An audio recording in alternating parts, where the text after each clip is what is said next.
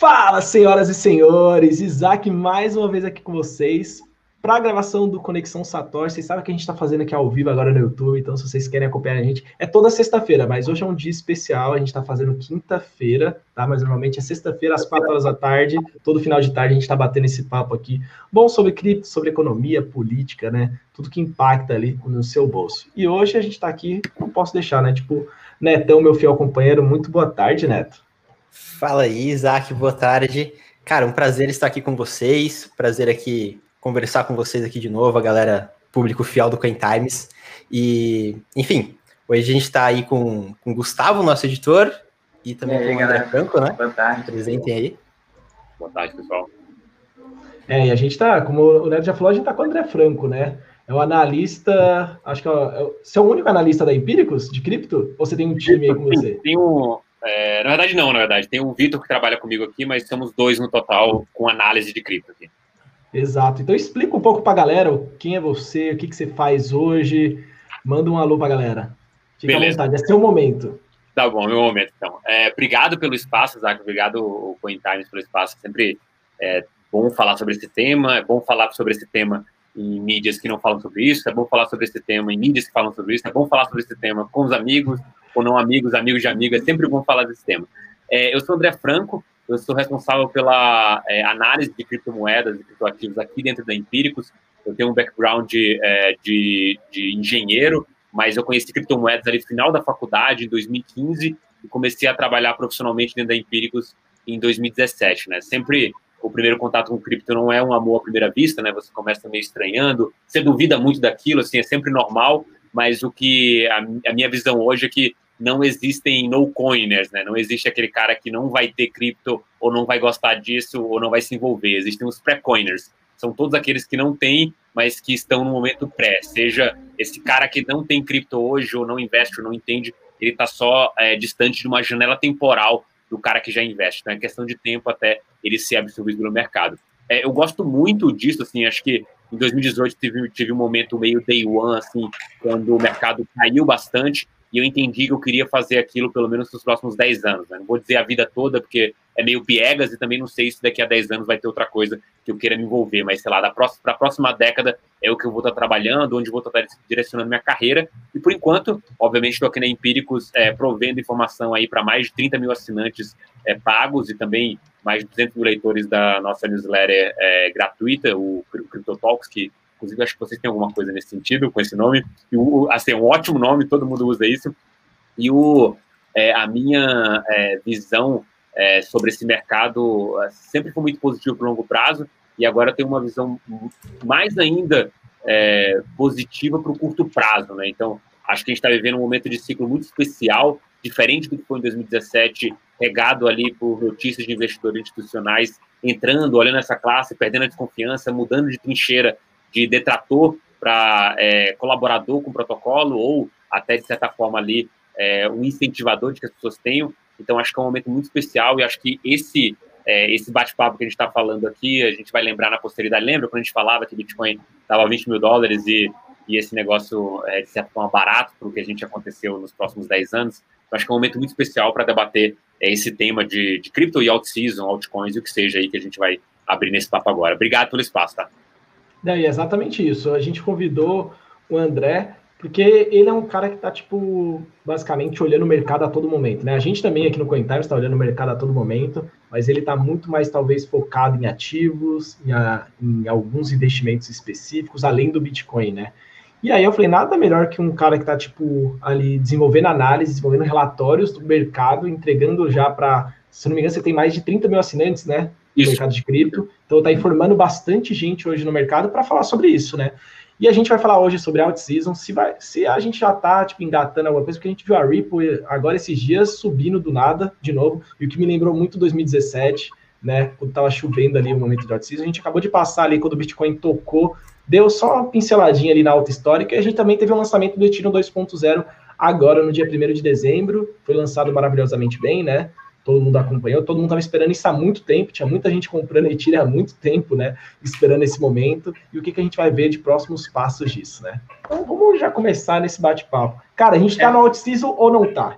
É essa a pergunta já para começar. colocar no fogo.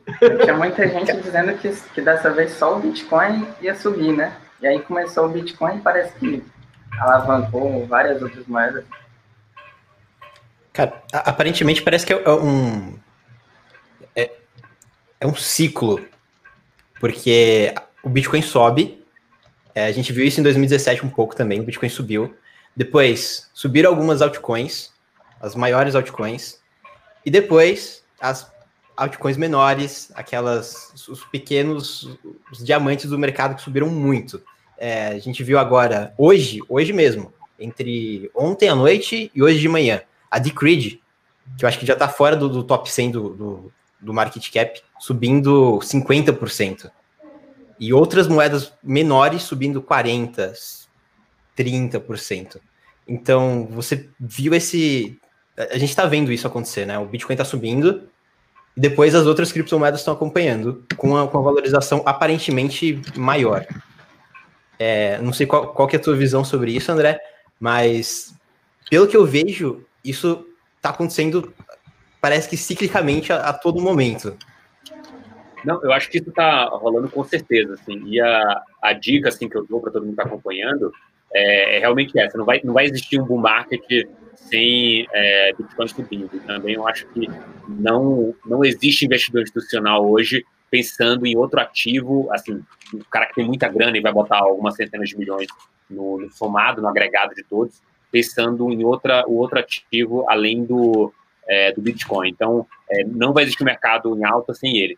E a grande questão é que é, todos aqueles que apostaram ou apostam ainda no, no Bitcoin desde o, a bacia das almas ali nos 3 mil dólares, quando bateu em 2018, esse cara jogou muito dinheiro, esse cara está procurando é, formas de diversificar. Esses dias eu vi o, acho que o primo rico comentando que ele queria comprar outras cripto, tava vendo outra coisa. Tipo, é esse perfil do cara. O cara ganhou já muito dinheiro com isso e tá pensando que tem oportunidades que ele pode arriscar mais. Porque imagina que esse cara dobrou, triplicou o capital, é, ele está disposto a tirar uma parte dessa grana e investir em outros ativos. E se você comparar, e aí é só, basta descer não precisa descer muito ali na, no, no seu CoinMarketCap ou na Messário, que seja. Top 20 ali, se você começar a descer, o market cap é relativamente baixo perto do comparar ali do Bitcoin, do Ethereum. Então, qualquer é, é, jogada de dinheiro ali, por menor que seja, ela movimenta o preço para cima.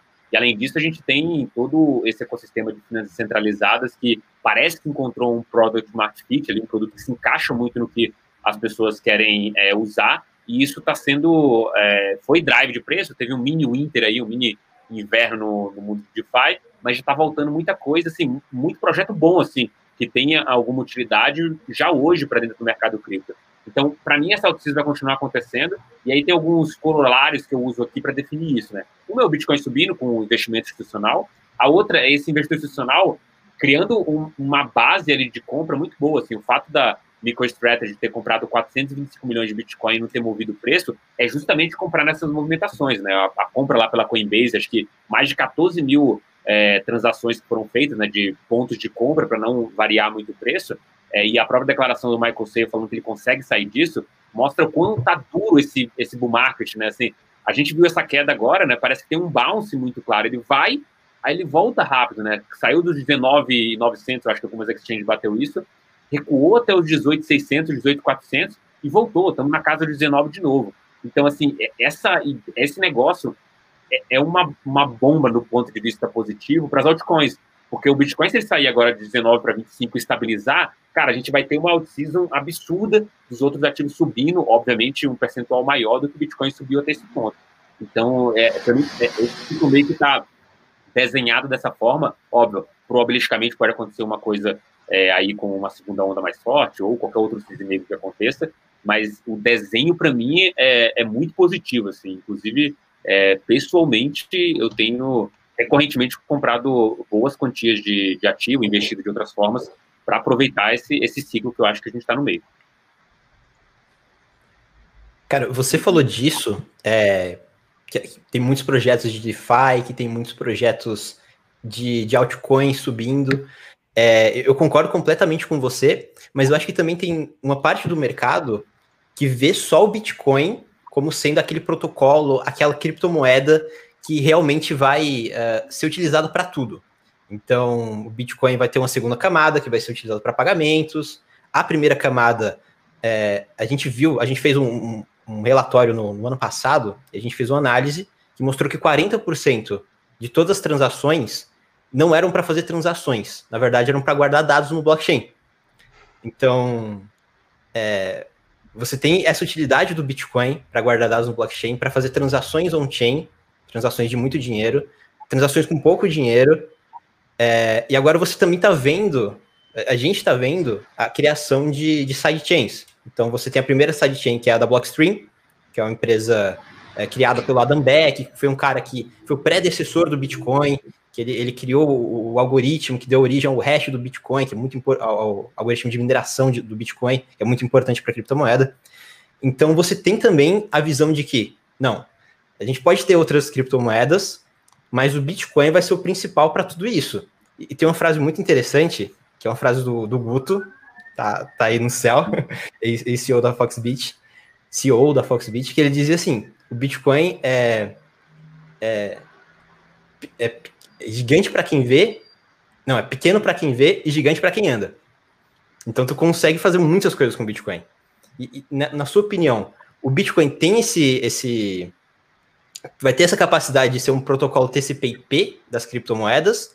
Ou você acha que tem um espaço grande para outras altcoins? E se não, de que forma que a gente pode, por exemplo, eh, meio que precificar esse, esse esse favoritismo pelo Bitcoin, porque como você mesmo disse, as instituições estão migrando para o Bitcoin, e eu vejo isso pouco acontecendo com, com altcoins, né? Máximo o Ether, XRP. E, só, ali, né? complementando, né? e só complementando isso que o Neto falou, né? A gente tem a questão também de é, market share de mercado, né? Bitcoin, se eu não me engano, ele nunca caiu de 50%, né? Uhum. Então, tipo, a gente tem ali a questão que ele, é, se eu não me engano, eu, eu vi esse dado em algum lugar. Chegou a ser menos. Acho que chegou a ser um pouco menos. É, tá então, 50%, mas já chegou Isso, exatamente. Então, tipo, a gente tem ali a questão do, da criptomoeda, ela tem um poder hoje muito forte. E as pessoas realmente veem, e a gente tem hoje, nossa, agora com o DeFi, né, a gente passa ali de 4 mil tokens hoje no mercado, né? Então tem muita coisa, tem muito projeto que possivelmente vai morrer é, ali com o passar dos anos, do mesmo jeito que muitas coisas morreram durante a evolução da internet, né, como a gente, como a gente vê a internet hoje. Então, a gente tem hoje uma pressão no Bitcoin que é o que o pessoal fala do ouro digital, é a reserva de valor, né, a principal criptomoeda do mercado, mas ele tem peito para tudo isso, se, em pontos fundamentalistas, né, no caso, que é só complementando a, a pergunta do Neto. Se a gente vê o, o histórico do CoinMarketCap, né, a gente consegue ver o Bitcoin e vários tokens ali que muita gente acha que nem conhece, porque já morreu, e aí você vai vendo ao longo do tempo e novas foram surgindo ali é, sei lá, Namecoin, a gente não vê mais, acho que foi a primeira altcoin, né? E várias Sim. outras, aí a gente vê Litecoin, Ether, XRP, algumas que, que se mantêm ali, no, inclusive no top 5, né? Não só vivas, mas é, relativamente fortes. Legal. Vou começar pela pergunta do, do Neto aí. É, eu acho que o Bitcoin não precisa ser esse protocolo TCP/IP, e tem uma questão muito que a, acho que a comunidade ignora. Assim, a gente está falando, óbvio, é, de uma inovação, que é um negócio puta, super interessante e tudo mais, mas hoje o Bitcoin defende um status quo. Hoje, sim, toda essa narrativa que está sendo criada sobre o ouro 2.0 e tudo mais, você pode ver, obviamente, nas próprias transações, né? A velocidade que o Bitcoin se movimenta caiu bastante. Então, é, intrinsecamente ali olhando no blockchain, você está vendo que essa tese de reserva de valor está se confirmando. 50% dos bitcoins não se movimenta, ah, mentira, 60% não se movimenta mais de um ano. Então, é, essa ideia de reserva de valor, ela está pegando. Se a gente tentar encaixar outra, é, outra narrativa aí nesse meio tempo, é, é, um suicídio, eu acho que a comunidade não vai querer ter. E a mesma coisa, cara, esse cara ele está defendendo agora 66% de dominância é, do mercado. Isso pode, pode é, chegar a cair, mas é isso, ele já é o status quo do mercado é muito arriscado para esse cara fazer esse movimento. E se a gente pegar o histórico do Bitcoin, é, as mudanças que são feitas, assim, coisas pequenas que foram propostas lá, como Tape, é, é, tape Proof, esqueci o nome agora do nome, acho que é isso, né? Essa inovação, cara, está sendo discutido há, há, muito tempo. Se você pegar ali antes do, do fork do Bitcoin Cash, o próprio acordo de Nova York que foi firmado por uma um aumento de bloco, para essa visão do que estava dentro é, do que o pessoal considera a Bíblia ali, que é o, o paper do Satoshi Nakamoto, não é, a tecnologia muda, a proposição inicial. Não precisa ser aquilo que você vai seguir, startup muda, ideia muda, pivota, o que seja, assim como as narrativas do Bitcoin começou como um cash peer-to-peer, e agora é uma reserva de valor, isso muda, não dá para uma vida, é, era que você tivesse uma, uma possibilidade de pagamento. E aí, quando o Roger Ver pegou e movimentou toda a comunidade nessa direção, o que aconteceu foi que, é, quando chegou ali na cara do gol, a parte da galera não quis ir, porque achava arriscado, e era, de fato, você aumentar o tamanho do bloco, botar uma fundação dentro, criava uma série de complexidades que o, o, o Bitcoin não queria passar, porque ele era o principal ativo, então não foi para frente isso, e o foi lá e focou, e depois focou de novo o Bitcoin SV, e aí todos os bastados é, que nasceram depois disso, mais de 60 fotos aí que não, não tem utilidade nenhuma.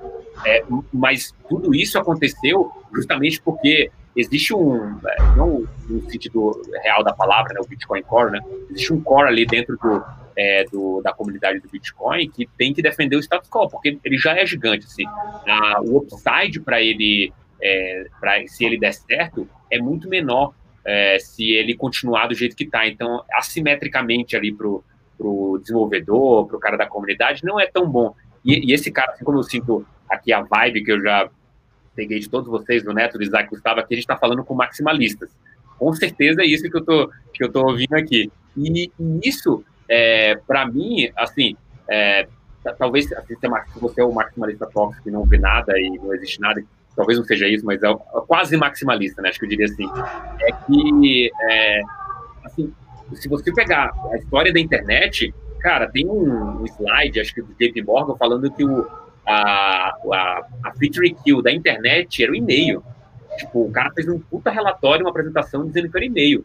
E assim, ridículo se olhar hoje e falar que o negócio que realmente fazer a diferença com o uso da internet é isso. É a mesma coisa é, do Bitcoin. Hoje você entregou uma coisa que não existia até esse momento, que era o conceito de é, escassez, é, escassez digital, né? E a escassez só existe no mundo físico, agora ela existe digitalmente. Então, isso é novo. É, só que talvez não seja fit for kill todos os projetos que eu vejo de DeFi têm potencial para serem essas estruturas, né? Eu fico pensando é, em como que é, esses caras vão conversar com Bitcoin e já está acontecendo, né? Puta, não consigo conversar com Bitcoin, eu pego esse Bitcoin, boto num cofre, crio um token, Rapid Bitcoin e jogo para dentro. Então já está dragando. Se você vê a velocidade em que esse WBTC cresceu, é, é também muito grande. Então esse cara já trouxe para dentro é, isso. E acho que vai ser uma coisa que talvez vá continuar acontecendo, ou vai acontecer de maneira diferente, mas não dá para, é, na minha visão, não dá para acreditar que o Bitcoin vai absorver tudo, ou pelo menos não nesse momento,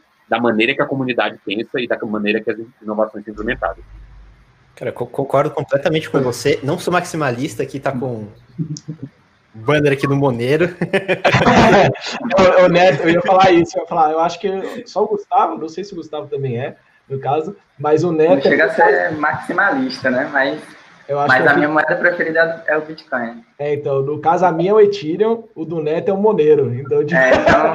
é que a gente ainda gosta muito do Bitcoin, mas em questão realmente de posição, eu estou bem ali, bem dividido nessa questão, né? Porque eu acho que o Ethereum tem muitas características que é, o Bitcoin não consegue atender e vai gastar, talvez vai ter muito tempo ali para possivelmente algum dia atender essas as coisas que o Ethereum propõe hoje, né?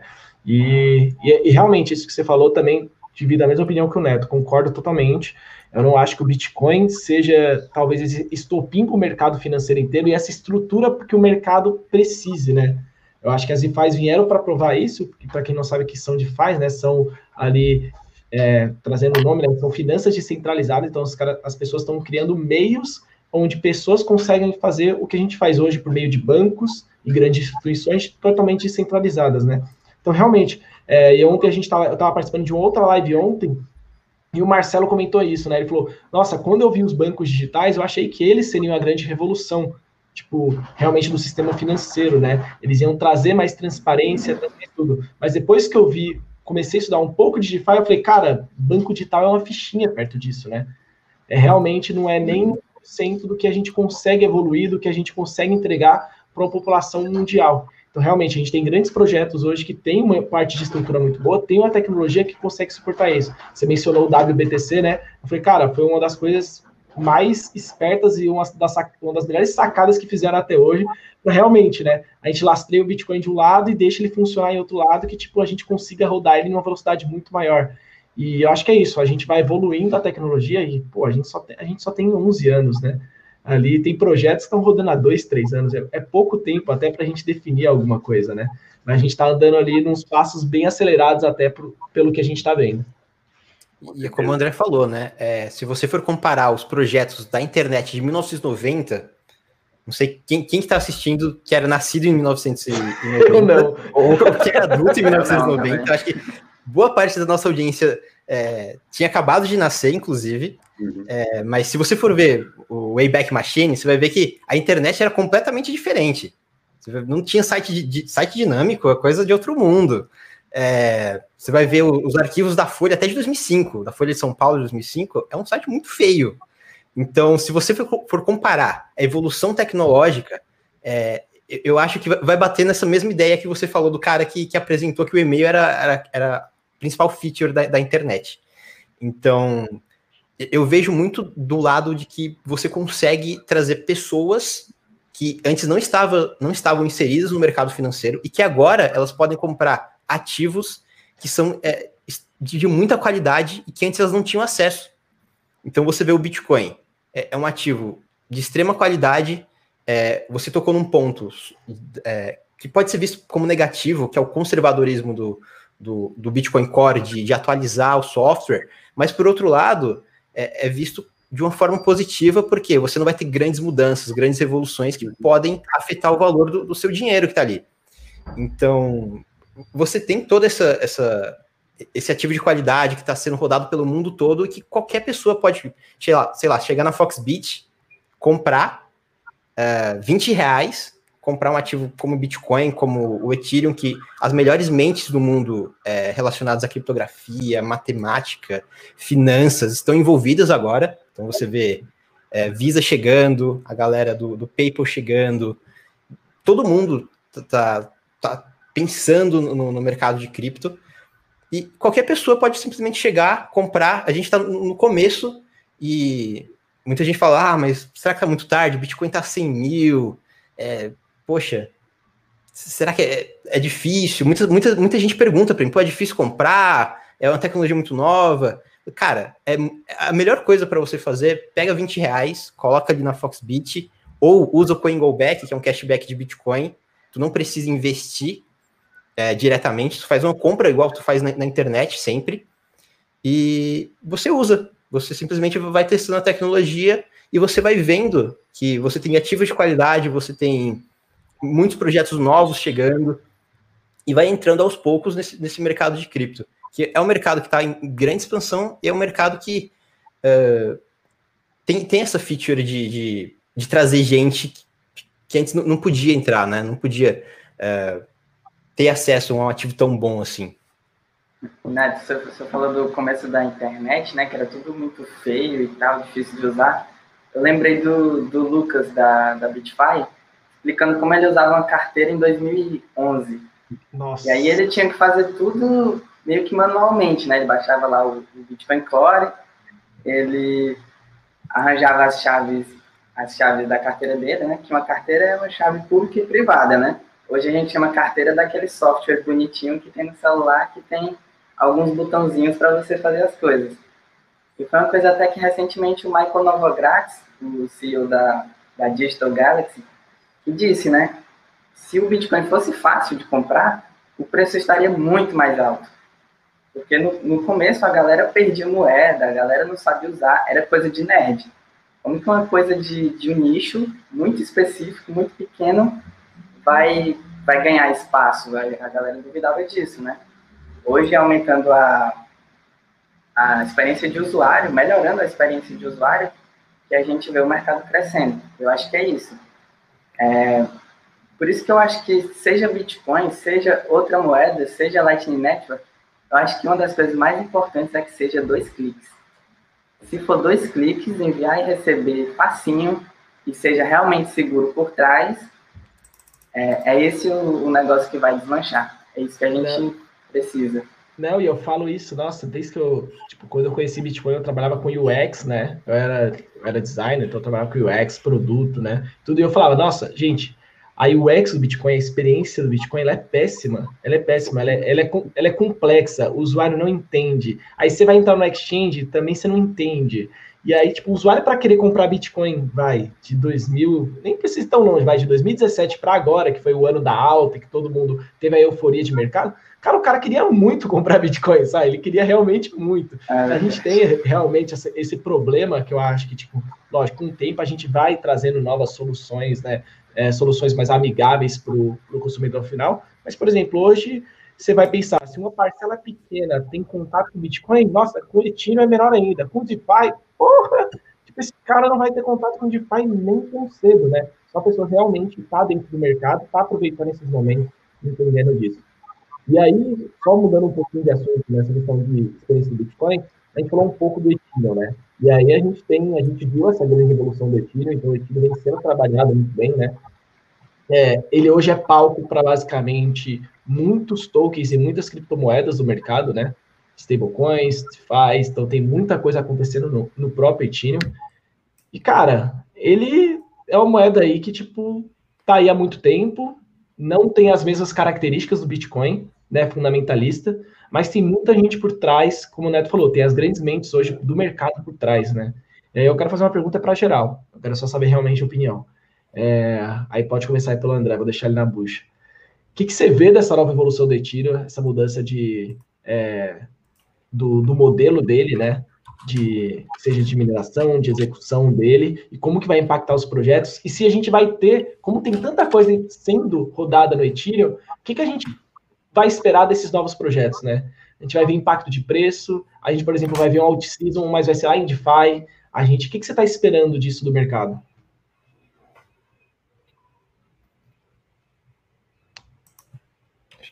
Acho que o André deu, deu uma travada aqui. Cara, é, eu vou seguir aqui meio que na. Tô travada. Não, agora já tá normal, pode seguir. Acho que, acho que deu pra ver nitidamente que é minha internet aqui agora. É, é. Quando deu uma travada, repete é, eu vou na linha do mas você manda. Eu acho que é minha internet, né? Desculpa, pessoal. Nada que é isso. acho que eu voltei. Pra Beleza. mim, você tá parecendo legal. Travou e tudo. Beleza, eu vou tentar aqui. Ainda assim, tá com delay. Beleza, vamos, vamos torcer aí para o som ficar bom. Eu vou continuar, vou começar a falar. Eu não sei se eu peguei tudo. Eu sei que o tema principal que você perguntou foi do, do Ethereum 2.0. E eu só queria comentar algumas coisas assim, que me impressionou e depois não entendi o motivo, né? Se você vê todo é, o, o, fluxo que foi do depósito no smart contract para é, para ter o mínimo para se lançar o Ethereum 2.0, ele veio assim meio que ingresso de, é, de show, né? Ou de evento, na verdade. Você vende uma quantidade até a véspera e você vende o dobro é, na véspera do evento, né? Então foi mais ou menos isso que aconteceu, assim. E acho que tem muito a ver com o, o ecossistema que a gente tem hoje de yield farm, né? Que é esse protocolo de finanças centralizadas, em que você consegue emprestar o dinheiro para alguém e receber uma gratificação por isso. Então, muitas baleias, muito cara com muita grana em Ether, eles estavam fazendo isso recorrentemente e deixaram para o último minuto para botar o dinheiro dentro do smart contract, justamente porque não se precisava fazer isso antes, já que tinha uma deadline ali muito clara. Então, meio que todo mundo que, é, boa parte, acho que mais de 50% do que foi aportado dentro do Ethereum 2.0 seguiu uma lógica meio brasileira, assim, deixou para a última hora para depositar é, esse dinheiro. E, e, isso mostra muito, para mim, a agilidade da comunidade, no sentido de, cara, os caras sabem que vai rolar e, e vai fazer, e nem ninguém é, do mercado sucintou que não poderia acontecer nesse período, né?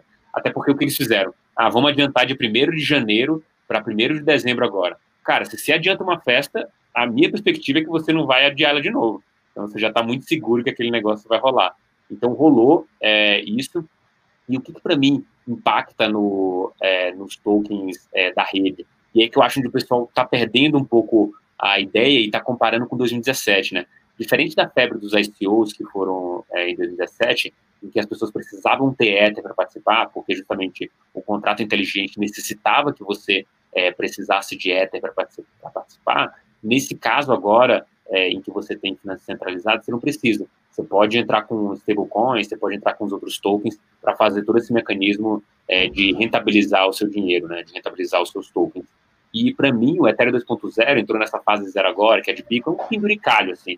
Não é, é o, é o pessoal tentando lançar um, um foguete para Marte e está começando a desenhar o negócio, né? Está desenhando ali o foguete de que vão, do que vão lançar.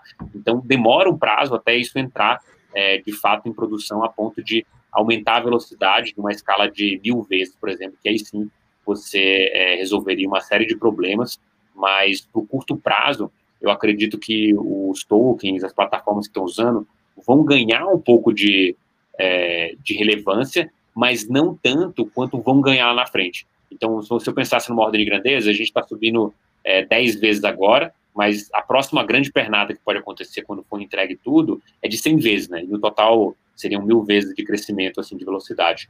Então, é, na minha visão, existe é, grande é, upside, grande ganho para se, capturar nos tokens que estão nas plataformas de finanças descentralizadas. Esse, para mim, é o grande mote. Se esse cara sair dessa velocidade que ele está agora de transação, sair dessa taxa que ele está pagando muito cara, para entregar uma taxa 10 vezes menor e uma velocidade 10 vezes maior, cara, ele entra no rol de competição com alguns sistemas centralizados.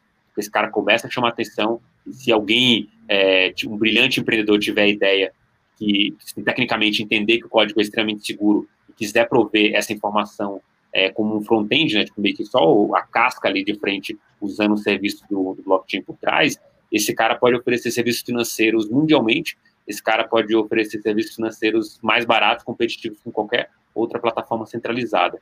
Então, acho que aí a gente tem uma grande é, sacada, e, e, além disso, assim, é, como nenhum desenvolvedor, nenhum projeto desse espera que o Ethereum 2.0 seja é, entregue no tempo, como não foi entregue nem a fase zero, né? A projeção ali dos devs é 2023. Eu acredito que antes de 2025 a gente não tenha todas essas fases completas. Né? A fase zero começou agora, a 1 e a 2. E, o, é, e para mim, o que vai pavimentar esse caminho até o Ethereum 2.0 são as soluções de segunda camada que já estão acontecendo. E essas soluções de segunda camada resolvem um problema dentro do, das plataformas de finanças centralizadas.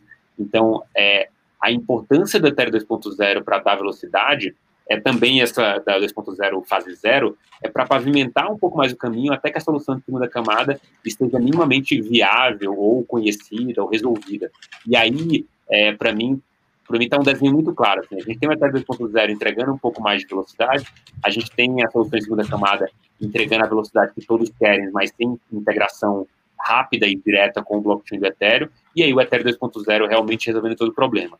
A grande questão é que nesse caminho é, se a, o, a segunda camada resolver muito bem, talvez nem precise é, se lançar o Ethereum 2.0 da maneira que quer, porque existe um risco que é basicamente, imagine que uma máquina está rodando aqui agora, tem muita gente conectada nela, muita gente usando essa máquina para, sei lá, bombear é, água para o mundo inteiro. E aí, de repente, você quer fazer aqui, você, quer parar, você não quer parar essa máquina, mas você quer tirar essa máquina e botar outra, numa velocidade em que garanta que não acabe a água para o mundo todo. Isso pode dar muito errado. Então, é exatamente o que pode acontecer lá na frente, e talvez se a gente resolver algumas coisas tecnicamente no meio do caminho, nem precise é, lançar é, esse cara totalmente completo lá na frente. Então, para mim, essa, essa é a visão. Assim, o Ethereum ajuda muito o sistema de finanças centralizadas, porque diminui o, o tempo da transação e aumenta a velocidade, é, obviamente, e também barateia os custos. E isso joga o Ethereum no outro patamar. Cara, e o que você falou agora sobre. Ah, pode ter uma empresa que vai utilizar o, o Ethereum e colocar, utilizá-lo como back-end, só colocar uma estrutura pela frente, foi o que saiu hoje na mídia é, relativo à Visa, com a USDC. Eles estão fazendo uma parceria com a Circle uhum. para utilizar uh, stablecoin uh, meio que driblando o, os, os bancos. bancos. Os grandes bancos, exatamente. Exatamente. E, e um ponto interessante que, que, poucas pessoas notam nessa, nessa caminhada do Ethereum 1.0 para o Ethereum 2.0 é que no meio do caminho vai ter mudança tanto de, de, de Ethereum, é, de, de Ether 1.0 ali, entre aspas, porque em tese seria o mesmo token, mas vai ter mudança de, de, de supply. Ou seja, a gente vai ter é, agora, acho que mais de 500 milhões em Ether foram travados por praticamente dois anos, 500 milhões de dólares em Ether foram travados por praticamente dois anos no Ethereum 2.0. Então, eles vão ficar parados lá, eles não vão se mexer, não vão entrar no mercado. Mas tem outro ponto também, que é uma AP, que é um, é um, é um processo de melhoria do Ethereum, como, como se fosse um BIP do Bitcoin. É, que é uma proposta no qual uhum. parte dos, dos tokens das FIIs do, do Ether, do, do Ethereum, vai ser queimado. Ou seja, você vai tirar de circulação parte dos tokens, uhum. o que, em tese, também vai ajudar muito na valorização do Ether. Então, você tem essas duas jogadas do, do, do time de desenvolvimento que fazem você crer que provavelmente isso, isso não é uma dica de investimento, mas é, provavelmente o Ether vai subir bastante. São, são duas coisas que, na verdade, são três, né? É, a expectativa futura do, do Ethereum 2.0, essa proposta de melhoria e, uh, e essas parcerias novas, né? Então, poxa, você tem muita coisa rodando ali que pode fazer com que o, o Ether, não só o Ether, mas os tokens relacionados ali se valorizem bastante. E, e outro ponto de outra notícia que também saiu hoje, que muita gente viu como uma coisa negativa, mas que eu acho que é bem positiva, que é em relação às stablecoins, regulamentação das stablecoins. Né? Hoje hoje está uma festa do Kaki, para quem não sabe, stablecoins são moedas, é, são moedas lastreadas em alguma coisa. É, alguma coisa em ouro, em fiat, que em tese seriam mais estáveis, é, mas não existe nenhuma regulamentação, porque acontece que a, a regulamentação vem depois, o Gustavo que está estudando direito pode explicar melhor, mas a regulamentação vem depois quero, do que está acontecendo, né? Quero saber como que é positivo, né? Então, é positivo porque. Isso aí é engraçado, porque tipo, a gente está num grupo e aí a gente mandou essa notícia, e aí, tipo, todo mundo metendo o pau e o Neto, não, não vai ter um lado positivo. eu já ouvi esse lado positivo, vou deixar ele falar. Então, na verdade, são dois lados positivos. Né? O primeiro lado da regulamentação é que você vai ter empresas como o Tether. O Tether, para quem não sabe, é, é uma empresa que ela é uma empresa filiada à Bitfinex, que é uma exchange de Bitcoin, que ela emitia, ela emite, na verdade, Tether, essa stablecoin, entre aspas, pareada no dólar. Inicialmente, eles, eles diziam que para cada Tether que existia no blockchain, existia é, um dólar no banco deles. Mas isso não existia, não, não tinha auditoria, não tinha nada disso. Depois de um tempo, eles falaram que não, é, tem um Tether aqui, mas não está pareado com dólar. Tem um, mas a gente tem esse valor. Se vocês precisarem liquidar, a gente tem. E depois de um tempo, é, esses caras aí foram acusados de, de, de, fraude lá em, lá, lá em Nova York. Então você tem um risco muito grande para o mercado, para o mercado todo de cripto, porque uh, o Tether ele acho que comporta mais de 80% das, das stablecoins lastreadas em dólar, que é, é o principal é, uma, meio, meio transacional. É, e ele tem a entrada muito forte na troca pro Bitcoin, né? Então, muito da entrada Sim. do Bitcoin vem do Tether. É, Exatamente. Já. Realmente tem então, é, um, é, do, do Tether. Exatamente, é um risco muito grande para o mercado você ter esses atores que não são atores tão legítimos assim e que o mercado está comprado neles. Então, se você vê uma regulamentação que seja uma regulamentação, no mínimo, boa, positiva, que, que não mate a competitividade do mercado, você tem a possibilidade de melhorar o, o ambiente de negócios, tanto para o Bitcoin quanto para as stablecoins, para o Ether, para tudo isso, né? Então. É, a gente está falando aí de um mercado de 19 bilhões, né? No caso do Tether. Bateu. Bate, é, no caso do Tether. De stablecoins bateu 24 bilhões, saiu há pouco tempo atrás. Insano. E é, é 19 bilhões sem nenhuma transparência, no caso, né? Que no caso, e a gente sempre vê, por exemplo, nas últimas injeções do Fed, né? A gente viu esse número aumentando agressivamente, né? E isso rapidamente se tornando Bitcoin também. Então, realmente, por esse lado, por esse lado, o único lado positivo, né? Eu acho que o único lado positivo é realmente é você ver esse ponto no caso dessas empresas que, no caso, elas é, as, as stablecoins são centralizadas, né? A gente precisa de um, um meio ali para garantir essa troca efetiva, né? E essa troca efetiva hoje tem poucos projetos que têm uma transparência clara nisso, né? Então, por exemplo, a gente tem hoje dois projetos brasileiros, um tem uma mínima transparência, o outro não tem tanta transparência também aqui no Brasil, né? É, então, não vou citar nomes, vou deixar no ar. É, mas isso a gente também vê lá fora também, né? Então a gente também tem esses problemas que realmente a gente infla o preço do Bitcoin. E no caso, se a gente vê que se descobrir alguma fraude grande no caso do Tether, né? A gente talvez traga até tipo o Bitcoin em novos patamares por conta disso, né? Porque vai sumir uma boa parcela de market, de market share ali do mercado do dia para noite.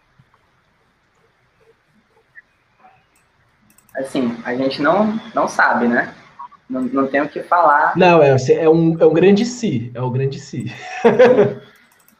Sim. É legal que a galera mostrava, né, no Reddit, é, que mudou a, a, descrição, né, do, do Tether. Antes dizia claramente, é um para um com dólar.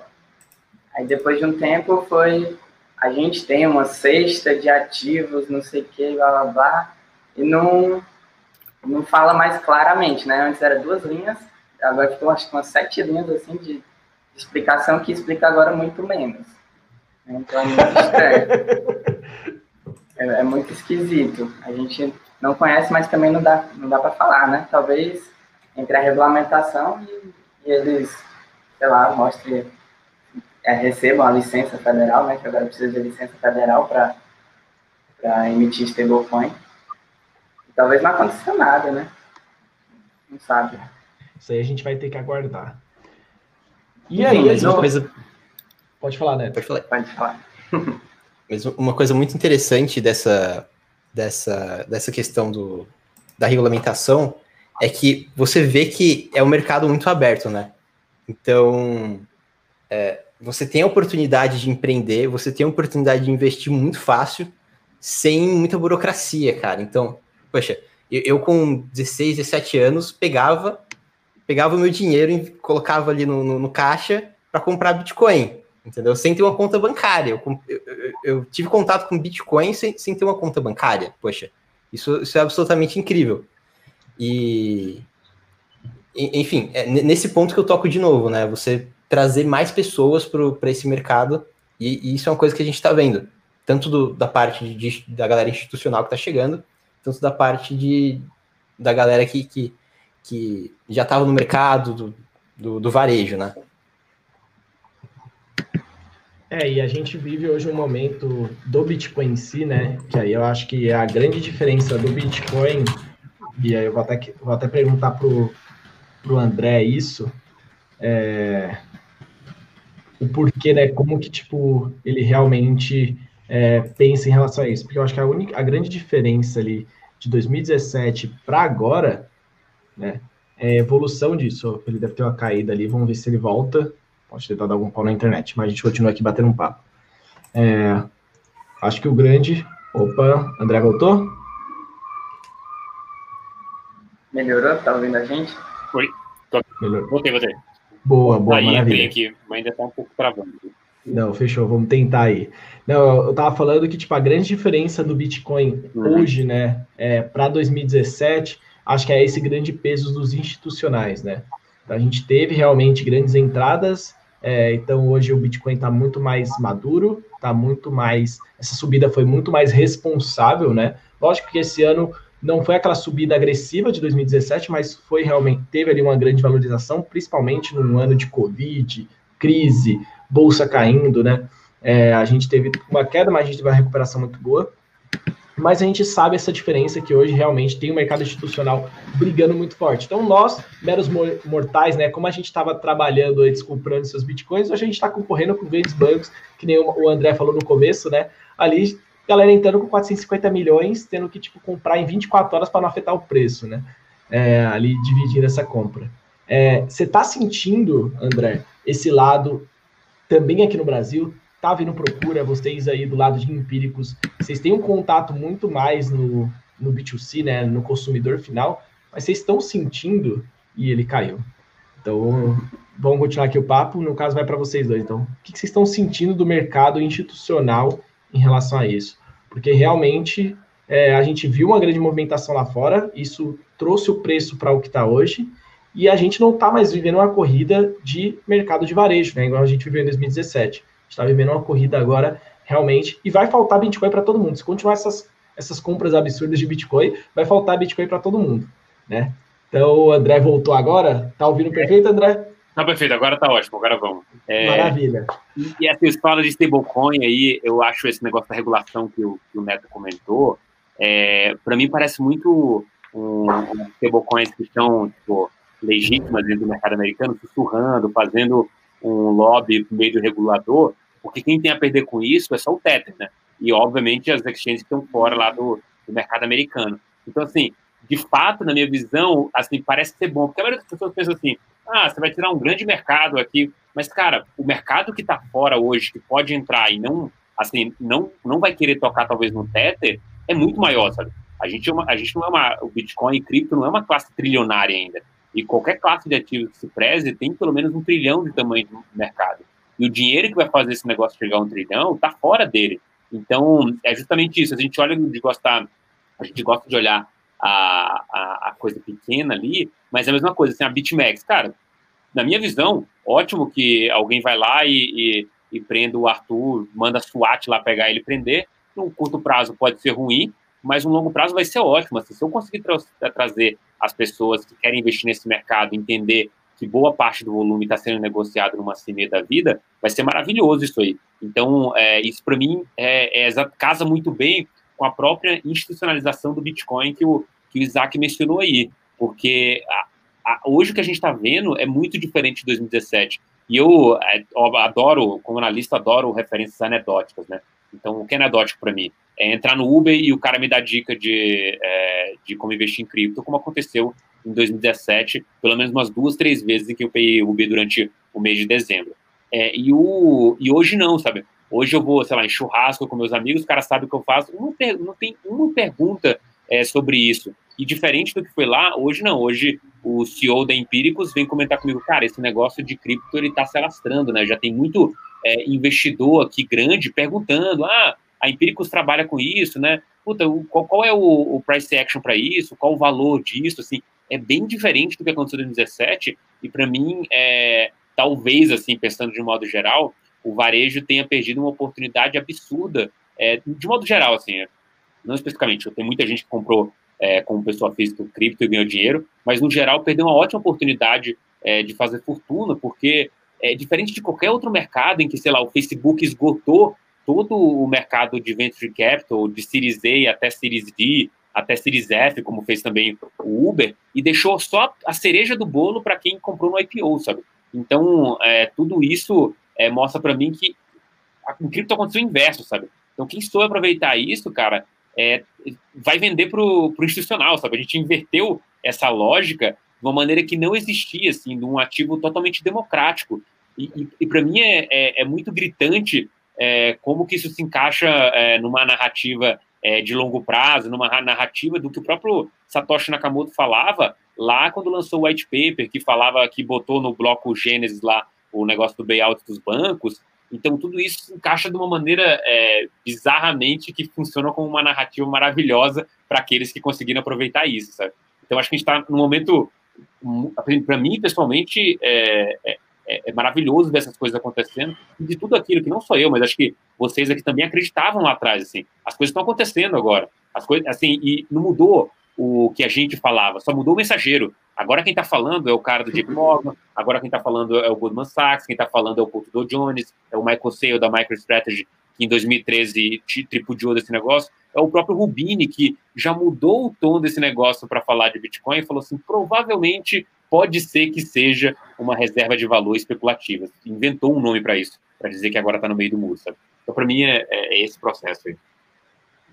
Cara, achei engraçado que quem disse isso do, que o, o, investidor normal, né, de varejo, vai vender para os institucionais, foi o Peter Schiff, aquele cara do ouro que odeia Bitcoin, para ele é bolha, né? Mas para ele, ele disse que uma bolha muito curiosa, porque é a galera normal enganando os institucionais que estão entrando agora. Cara, exatamente. E, tem, tem um. Já que você falou em, em comparações, em, em simbologia, tem uma coisa muito interessante do, do, do CEO da Zappo, que ele é um grande fã de poker, e ele dizia o seguinte: é, quando a gente está tá investindo em uma empresa, quando a gente está investindo em uma ação, é, é, é, é, muito parecido quando a gente está jogando poker. Porque o jogo começa antes de você sentar na mesa. Porque você tem que saber com quem que você está jogando. Então, quem gosta, então, de, quem gosta de poker sabe muito bem disso. Exatamente. Você tem que saber com quem que você está jogando. Bom, a, agora a gente saiu da galera que estava jogando ali com o Tether, jogando com a galera que estava começando a galera do varejo. Agora a gente está começando a jogar com o pessoal lá de, de Wall Street. Ou seja, o jogo está ficando um pouco mais sério, um pouco mais elevado aí. É, mas é interessante que tá melhorando o nível do jogo, né? O nível do jogo está melhorando. Então, você tem que o, o, jogar com essas pessoas que, que, você gosta, né? Que você, que é, você quer no mercado. O nível do jogo só me traz mais segurança agora. Tipo, nível, antes, antes o que a gente tava, tipo, eram os entusiastas, era a galera que tra trabalhava com isso, ou que estava empreendendo com isso, agora virou um jogo de cabeça grande e cachorro grande.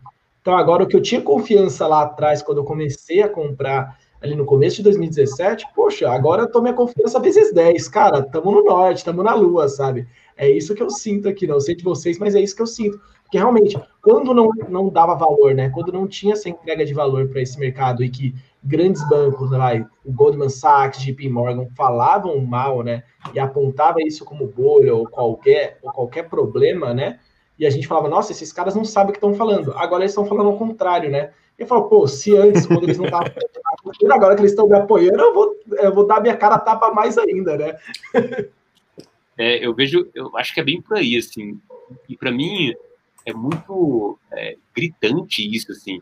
Eu estava compilando aqui o que aconteceu em novembro, nessa pegada de investimento institucional é, e declarações tudo mais. Cara, em novembro teve sete fatos é, sobre isso, né? A gente é, teve desde os relatórios de alguns desses bancos, não sei se era o, o Goldman Sachs, ou acho que é o Citibank, é, comparando o, o, Bitcoin com o mercado de ouro na década de 70 e projetando a 300 mil dólares. A gente teve é, fundos é, fazendo o feeling da SEC para querer investir pelo menos 500 milhões em Bitcoins ali, que daria 10% do, do, do, do PL dele. E, puta, cara, teve mais outras cinco coisas que eu não me recordo, mas assim, cara, em novembro, a gente não tá falando do ano inteiro. Então, tipo, tudo aquilo que a gente viu lá em 2018, que para mim foi muito marcante, que era assim, era naturalmente o bear market. Notícia boa, mercado continua parado ou vai para baixo. Notícia ruim, mercado ah, desmonta toda. Hoje é exatamente o contrário, assim. Você teve o caso da BitMEX ali, que todo mundo falou, opa, agora vai vir uma queda. E não, não veio, sabe? Você teve o Coinbase agora com a declaração do Brian Armstrong na, na conta pessoal dele no Twitter sobre essa questão da regulação, que pode ser ruim para a Coinbase, mas o mercado assimilou muito fácil. Assim, bounce, caiu bem e depois voltou, patamar de 19 mil dólares. Então, é, é muito, é, assim, assim, como acho que o, o Raul Paul, ele declarou isso, eu estou irresponsavelmente long em Bitcoin. É exatamente a sensação que eu tenho, assim, tanto no discurso quanto na, no skin in the game, porque, assim, dado a simetria que a gente está hoje, de potencial de crescimento versus a segurança de quem está tá falando desse negócio, ela, ela, não, não tem paralelo, assim. Você, obviamente, podia ter feito mais dinheiro comprando Bitcoin em 2013, mas a, a sua certeza ou incerteza lá era bem diferente do que está acontecendo agora. Uhum. Outra coisa que, trazendo de novo, né, o Peter Schiff falou foi, é, na hora que a MicroStrategy comprou, ele, ah, eles falaram que ia comprar 400 e tantos milhões de Bitcoin e o preço nem subiu.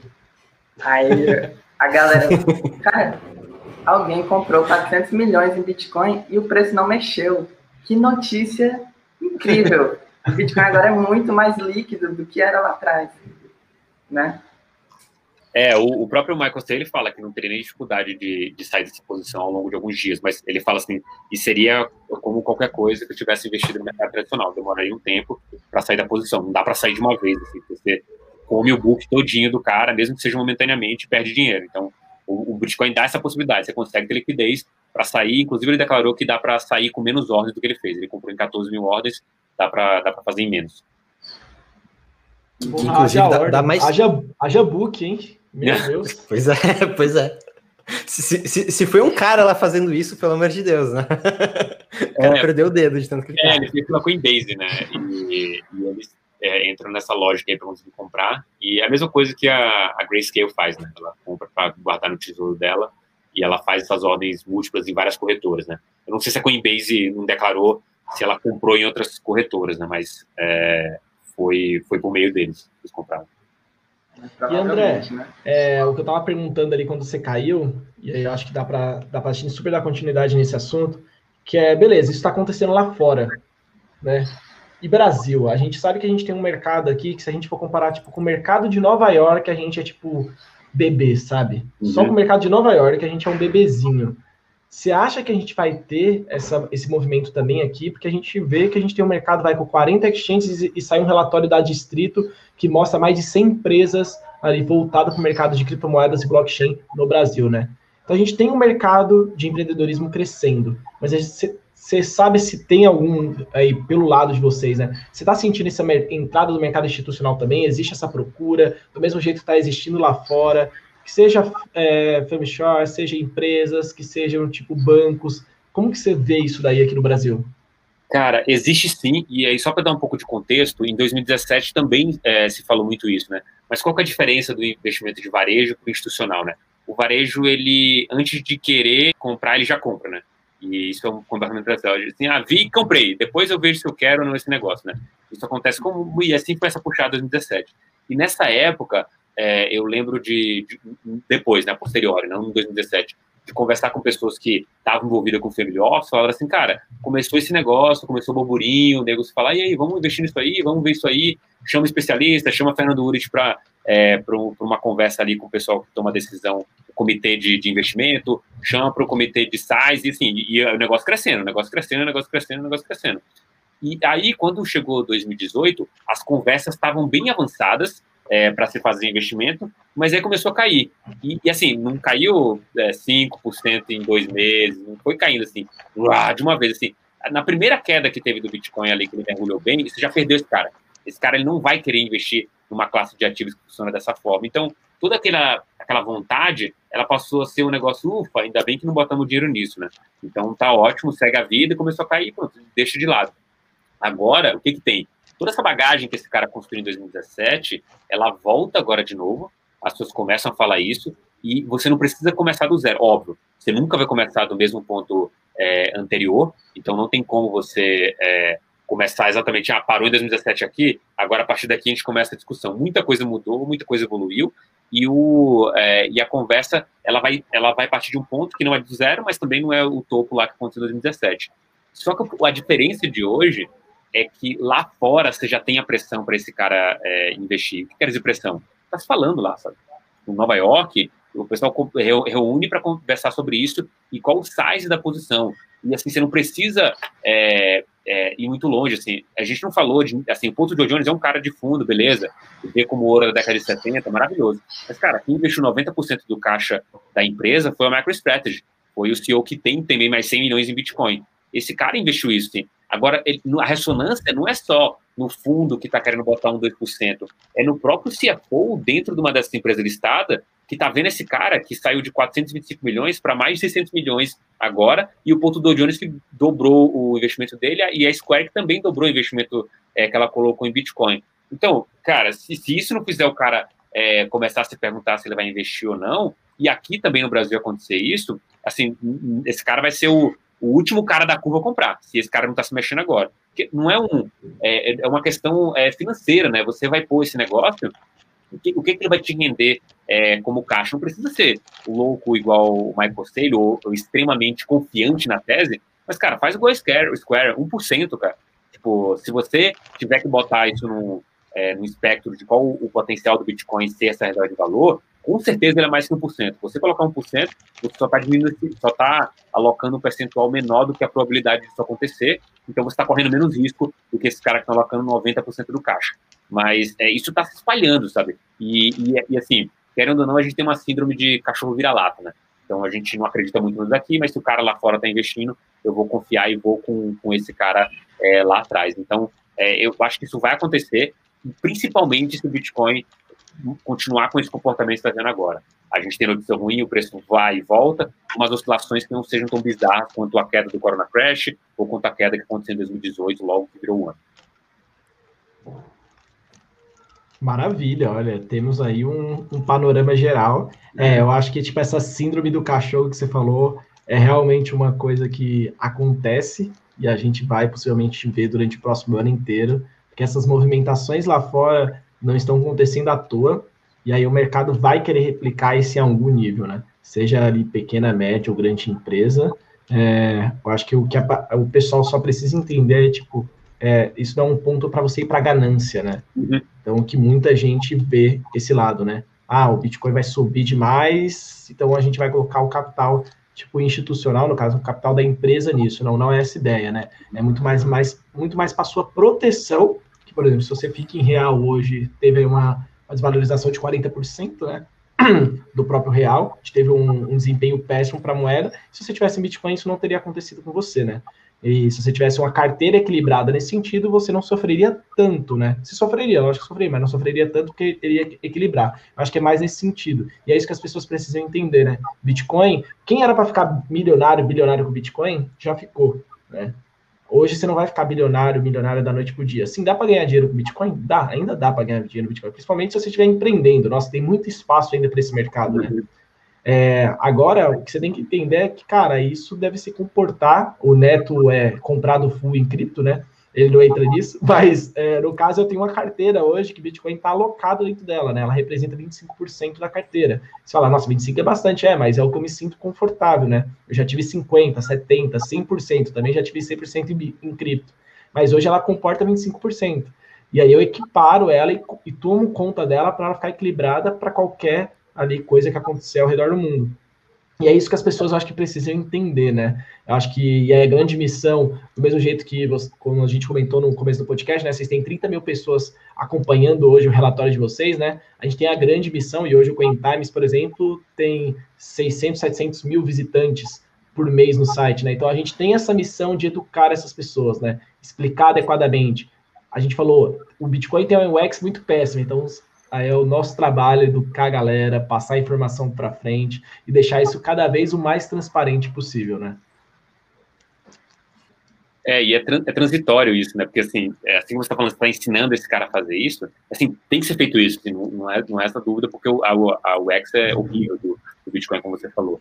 Mas é a mesma coisa, assim, você não precisa hoje, é, se não for sua avó, mas é, tirando essa, essa perspectiva de pessoas mais velhas, né? Você não precisa ensinar alguém a, a ligar um celular, a talvez mandar um e-mail, abrir uma conta, sabe? É tudo meio padrão, já intuitivo, e você segue uma UX muito boa, né? Então, tudo que precisou ser ensinado lá atrás fica meio que é, só uma habilidade no meio de todas as outras. Seja o datilógrafo, não precisa, você não aprende mais agora, não faz curso mais de datilografia. Você simplesmente aprende. Você aprendeu a digitar no celular, muda para o computador, você consegue digitar e acabou. Aquilo deixou de ser meio que um, uma coisa mais profissional, né? De você tem que aprender para uma coisa que é uma habilidade nata, assim como você é, aprende a andar ou aprende a falar, ou seja, vai é inexorável, né? Vai, vai vir com o tempo e você vai aprender justamente porque o, todo, todos os lados vão te impedir para você aprender essa, essa habilidade.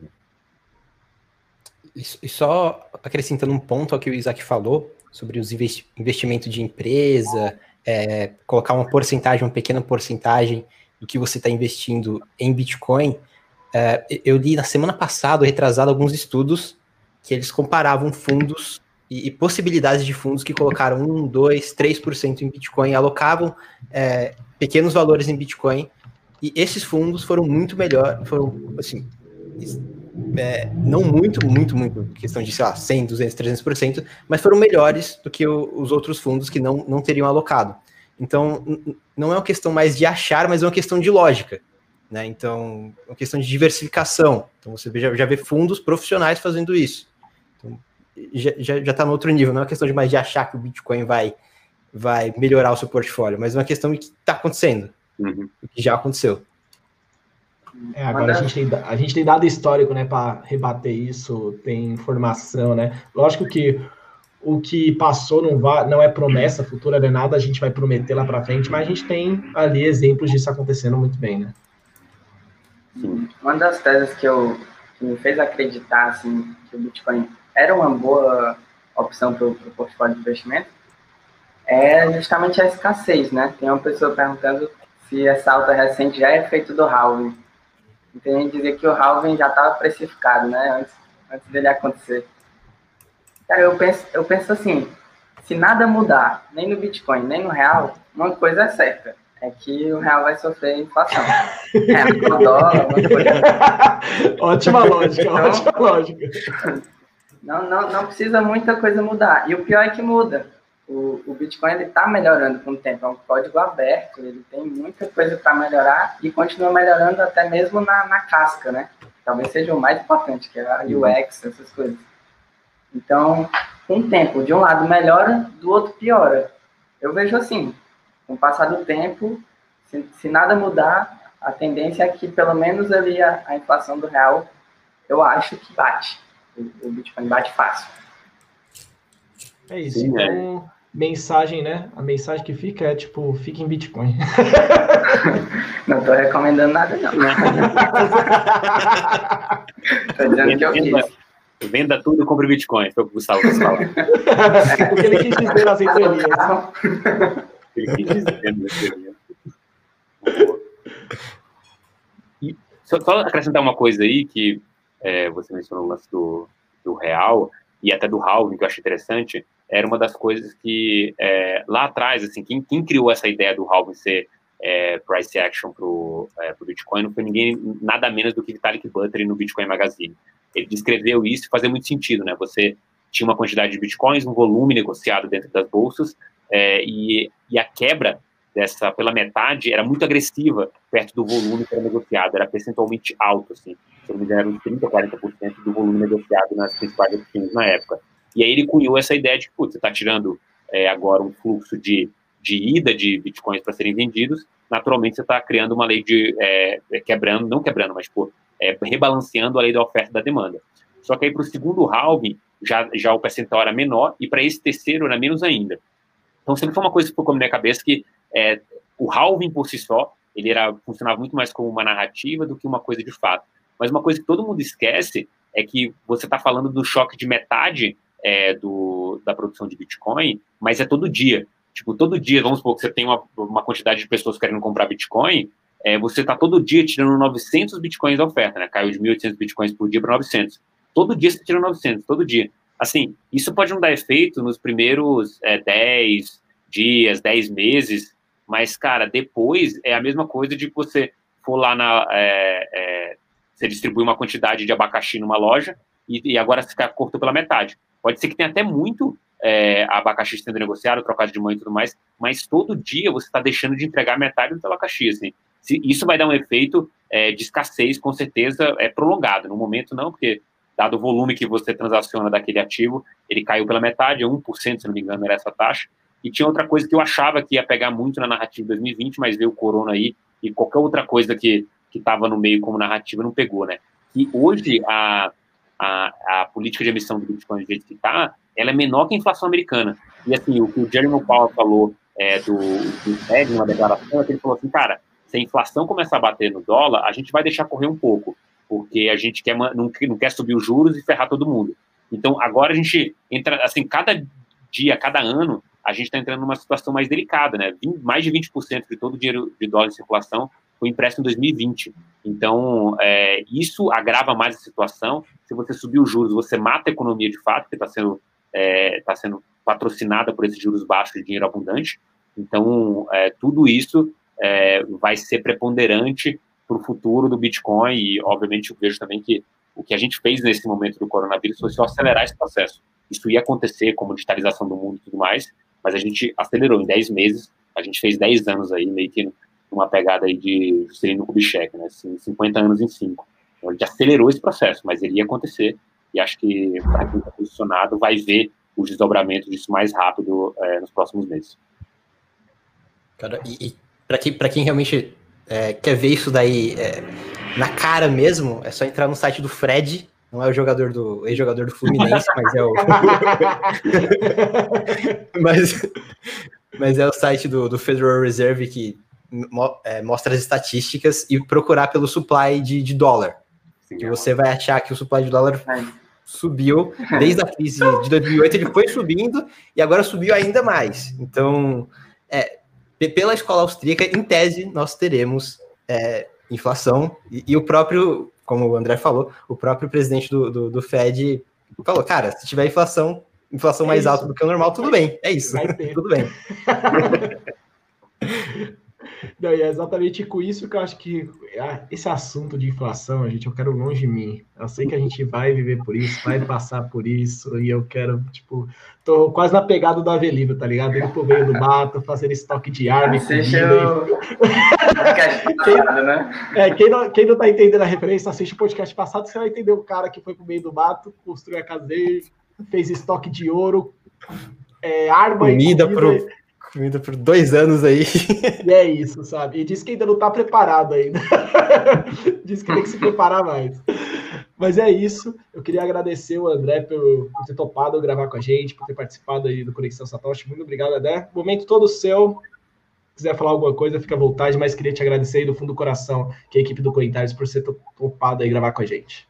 Pô, obrigado. É, é, sempre bom bater esse papo, assim, acho que quando vem essa pegada de todo mundo poder trazer a sua experiência, seus dados, acho que enriquece para todo mundo que está vendo, inclusive para a gente, assim, trocar é, essas figurinhas. Obrigado pelo, é, pelo espaço de estar tá aqui, assim, e acho que para todo mundo que está ouvindo, que é iniciante, cara, não, não perca essa oportunidade de, de começar a aprender, de entender isso. É, se você quiser ser o cara mais conservador, entre aspas, nesse mercado cripto, cara, aprende Bitcoin, mergulha nisso, entende que eu sempre digo que não tem um cara que é, não gosta de Bitcoin também, tem um cara que não entendeu ele completamente. Então, quanto mais você estuda, mais você mergulha nisso, entende e fica claro é, o potencial que isso tem, é, tem pela frente. É o que eu sempre falo, André, as pessoas elas querem um Bitcoin, elas só não sabem que querem. é exatamente isso. As pessoas querem liberdade, as pessoas só não entendem ainda parece que ainda precisa acontecer muita coisa para isso, para isso vir à tona.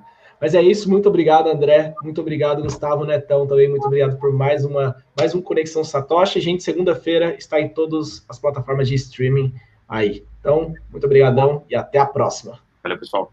Falou, galera. Valeu.